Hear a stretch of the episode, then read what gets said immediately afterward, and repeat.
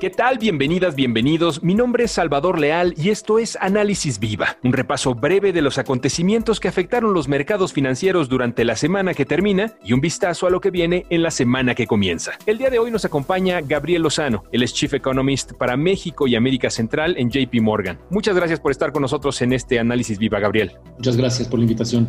Si te parece bien, vamos al análisis. Esta semana platicaremos un poco acerca de la condición del dólar estadounidense. Cuéntanos, por favor. Mira, es un tema muy interesante porque ha habido muchas preguntas recientemente con respecto a la manera en que se ha venido comportando la moneda estadounidense, eh, con referencia, bueno, a todas las monedas que seguimos o que son más importantes a nivel internacional. Y bueno, con respecto al peso, pues ha sido muy interesante cómo sí hemos visto una debilidad del dólar con respecto al peso y en todo caso ya hemos empezado a ver cómo se empieza a estabilizar el comportamiento de la moneda mexicana, lo cual, bueno, en general a nivel doméstico, a nivel México, se percibe como una evolución muy positiva para la economía mexicana o en términos generales para los mercados locales. Sin embargo, lo que hay que eh, enfatizar de manera importante es que es un tema más de la debilidad de la moneda estadounidense, que tiene más que ver con la manera en que la política monetaria se ha venido conduciendo en ese país, justamente con una retórica orientada a mandar un mensaje de que se van a quedar las tasas de interés bajas por un periodo largo. ¿no? Entonces, en ese sentido, al estar esperando que las tasas bueno, permanezcan por un buen rato en niveles históricamente bajos o prácticamente en cero, pues esto en general tiende a debilitar la moneda comunidad en la cual se espera que se mantengan las tasas de interés muy abajo. Entonces, cuando hacemos la comparación con respecto a otras economías en donde tenemos tasas altas, como en el caso de México, o por lo menos relativamente altas, entonces ahí existe ese diferencial de tasas que en general beneficia a aquel país que está teniendo tasas mayores, que en general se traduce como un mayor incentivo a que lleguen capitales extranjeros, a que hay un, eh, un incremento importante en los capitales y eso permite que haya una apreciación de la moneda y una expectativa de una apreciación hacia adelante, de tal manera que la moneda mexicana con respecto al dólar pues se mantiene razonablemente fuerte o como lo mencionaba al principio, en un rango que podría ser descrito entre los 22 y los 23 de pesos por dólar.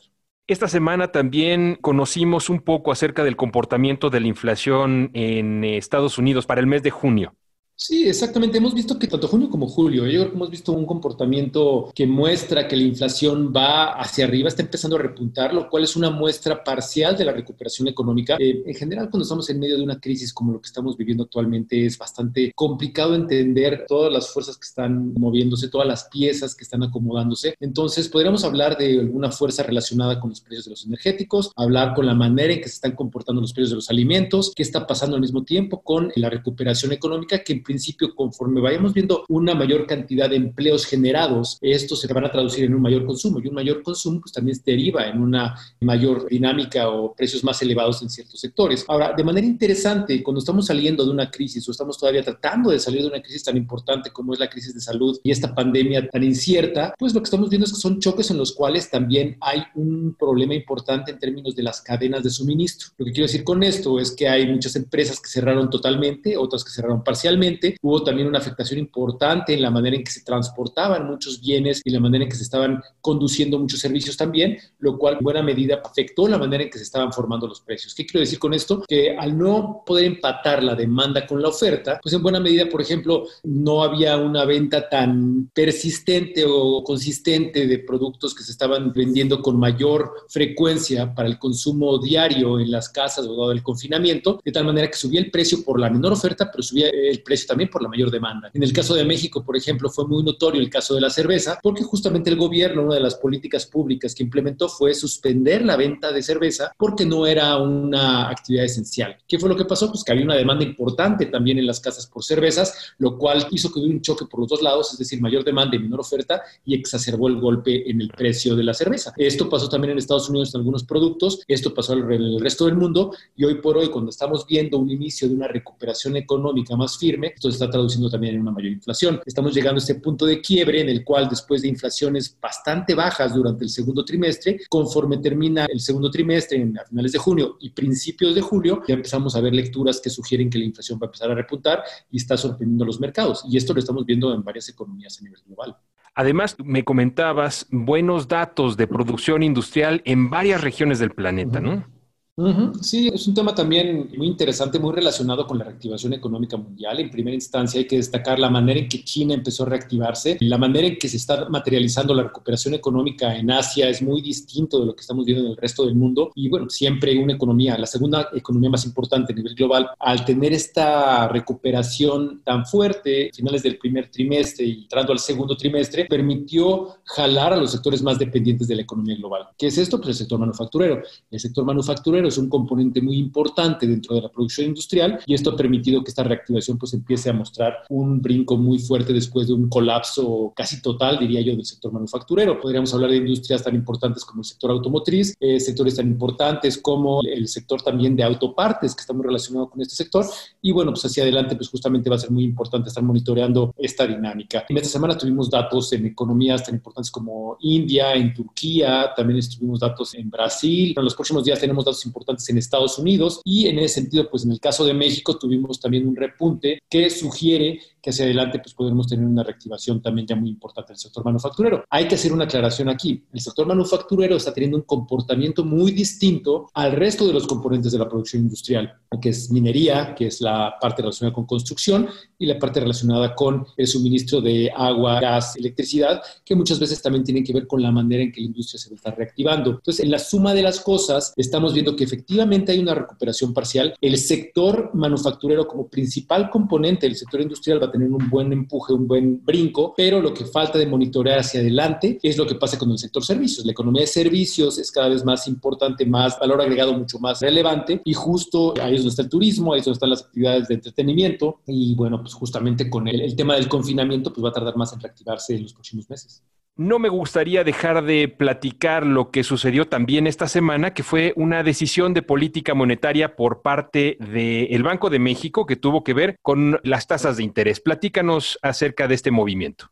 Por supuesto, estamos en, la parte final, diría yo, del ciclo de bajas de tasas de interés por parte del Banco Central. Se cumplió un año desde que empezaron a reducir la tasa de referencia, empezaron en 8.25%. Hoy el Banco Central llevó la tasa a un nivel eh, de 4.50, que es el nivel eh, mínimo desde septiembre del 2016, justo cuando estábamos un poco antes de las elecciones en Estados Unidos, cuando había una gran preocupación de la nueva política económica del gobierno en Estados Unidos, que después se confirmaría que iba a ser Donald Trump, pero últimamente eso generó bastante ruido en términos del tipo de cambio, en términos de las preocupaciones sobre el impacto de esto sobre la inflación. Y en ese caso, bueno, en este momento lo que estamos viendo es un banco central que redujo su tasa de interés desde el año pasado por una preocupación importante del, del, ciclo económico. Empezamos a ver una mayor preocupación justamente cuando se materializaron las preocupaciones relacionadas con la pandemia y justo en marzo de este año, cuando Estados Unidos llevó su tasa a cero, el Banco Central de, de México, Banjico, llevó su tasa de irla bajando de 25 puntos base en cada una de las reuniones a bajarlas en 50 puntos base. Hoy por hoy fue justo lo que pasó, 50 puntos base. Nosotros pensamos que va a ocurrir todavía una bajada más el próximo mes, lo cual estaría materializando por la preocupación que hay por un lado en la actividad económica, que debería de ser una caída cercana al 10.5% en este año. El consenso del mercado está por ahí del menos 10% para todo el año. Y al mismo tiempo, el hecho de que la inflación en algún momento dado a finales del año debería de empezar a mostrar algunas señales de que va a empezar a caer.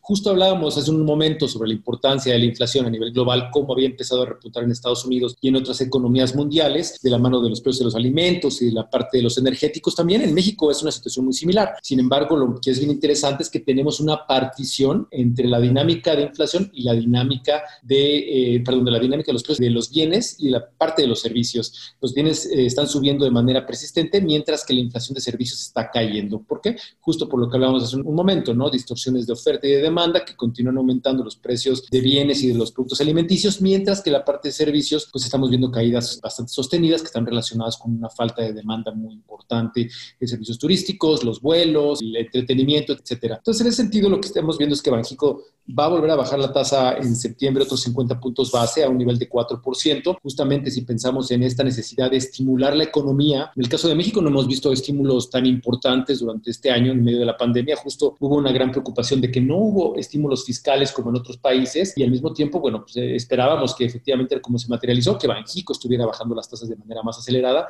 lo cual sí se materializó. En JP Morgan estamos pensando que todavía hay espacio para que a principios del 2021 la tasa de interés llegue a niveles cercanos al 3%. Entonces, esto es interesante porque justo con una tasa de interés mucho más cercana a los niveles que tiene Estados Unidos, sí hay un riesgo de que el tipo de cambio empiece a debilitarse. Digo, aquí lo interesante es pensar dónde está la tasa de México comparada con otros mercados emergentes. Entonces, si la tasa de México estaría cercana al 3% a principios del próximo año y vemos que economías como Brasil tienen las tasas muy por debajo de donde estaría México y Brasil es la típica referencia a nivel regional, pues sí hay espacio para que México todavía pueda seguir bajando justamente para proveer más estímulos desde el punto de vista monetario y considerando que no ha habido estímulos importantes por la parte fiscal. Entonces, así es como estamos viendo las cosas desde el punto de vista de la política monetaria.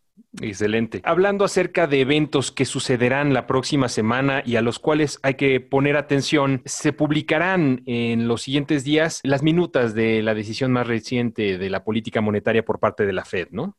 Sí, exacto, es un tema importante. Las minutas deberían de confirmar esta preocupación que existe en Estados Unidos con respecto a la reactivación económica en la segunda mitad.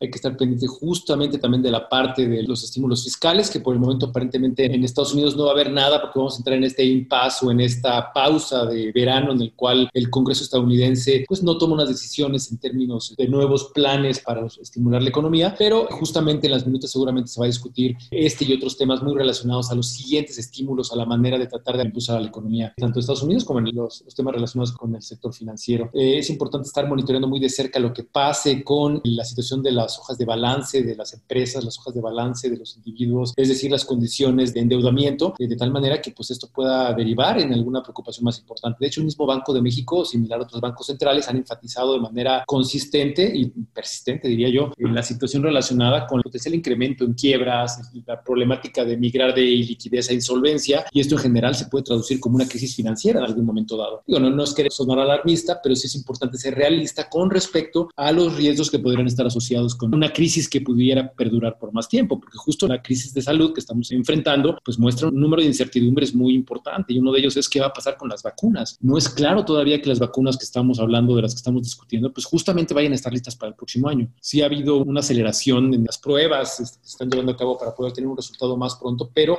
es casi sin precedentes los que estamos enfrentando y por lo mismo es muy difícil entender si efectivamente todo lo que se está hablando pudiera reflejarse en una solución en el muy corto plazo y en una vacuna que haya estado probada lo suficiente como para poder empezar a distribuirla a nivel nacional y a nivel internacional. Entonces, todo esto representa todavía un número de incertidumbres muy importantes que pudiera tener consecuencias en diferentes frentes y entre ellos es que posiblemente los bancos centrales tengan que seguir estimulando la economía, tengan que seguir bajando tasas de interés o como en el caso de la Reserva Federal, teniendo que seguir impulsando programas relacionados con la compra de papel gubernamental y compra de otro tipo de papeles corporativos, etcétera, para poder estimular la economía a través de la inyección de dinero. Habrá además publicación de indicadores cualitativos en cuanto al crecimiento de Estados Unidos, ¿no? Sí, es, un indicador que, es un poco más difícil de monitorear en términos de su interpretación, pero lo que normalmente nos indican en una etapa como la que estamos viviendo es que efectivamente la recuperación va a continuar.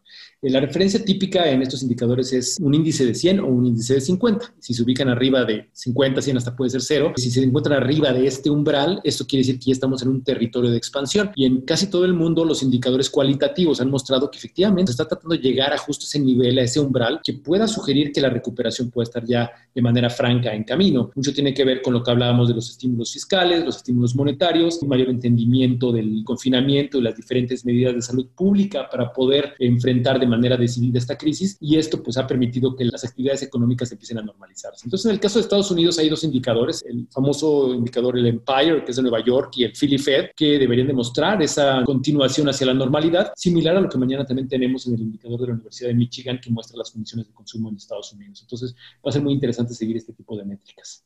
Además, ha habido modificaciones en el espectro de las elecciones de Estados Unidos con miras a el próximo noviembre. Sí, ahí algo interesante justo fue lo que se dio a conocer esta semana. El, de, por el lado del Partido Demócrata ya está la dupla necesaria para em, empezar con este proceso de campañas y en ese sentido, bueno, pues ya el candidato demócrata Joe Biden haber escogido a un candidato que tiene un perfil mucho más incluyente, sugeriría que pudiera tener un mayor impulso para poder este, ganar la elección el 3 de noviembre al actual presidente Donald Trump. Esa situación se vuelve interesante desde el punto de vista de México, también pensando en cuáles son las implicaciones de política económica y en las relaciones diplomáticas de, las, de los dos países. Yo creo que hasta el momento no hay un indicativo ni de un lado ni del otro, es decir, ni es positivo ni negativo, justo porque no tenemos todavía un conocimiento tan profundo de cuáles son las implicaciones. Pero lo que es un hecho es que el candidato a la vicepresidencia por parte de los demócratas votó en contra del, del TEMEC en su momento, ¿no? Cuando estaban decidiendo si apoyarlo o no en Estados Unidos. Entonces es una consideración bien interesante hacia lo que puede pasar con respecto al trato comercial entre los dos países. Gabriel, muy interesante la perspectiva que nos das el día de hoy. Muchísimas gracias por acompañarnos en este análisis viva. Es un placer, gracias a todos. Él es Gabriel Lozano, Chief Economist para México y América Central en JP Morgan. Y a ustedes que nos escuchan, muchas gracias también. No olviden suscribirse a nuestro podcast en las distintas plataformas que tenemos disponibles y compartirlo con todos sus contactos. También los invitamos a que nos sigan en nuestras diferentes redes sociales y que entren a nuestra página de internet viva.mx para la información más completa del mercado de valores en México. Análisis Viva es una producción de la Bolsa Institucional de Valores.